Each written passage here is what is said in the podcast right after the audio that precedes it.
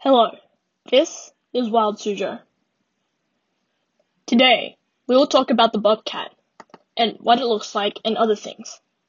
The bobcat lives in the woodlands, swamps, mountains, and deserts of North America. First, the bobcat is a medium-sized cat, about twice the size of your pet cat. It is named after its short tail, which appears bobbed. Bobcats are muscular animals with long hind legs that make them bounce up and down as they walk. The fur varies in color, but it's usually a tan or grayish brown color, with black streaks on the body. There are dark bars on the forelegs and tail. The bobcat has spots which help it to camouflage. The face looks wider than it actually is because of ruffs of hair that start behind the ears and that go down under its chin.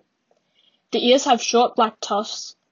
The lips, chin, and underparts are creamy yellow and white. The eyes are yellow with round black pupils and the nose is pinkish red. Bobcats are crepuscular, which means that they are mainly active during twilight hours.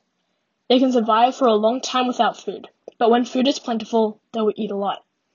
When a bobcat finds prey, it will stalk its prey and then ambush.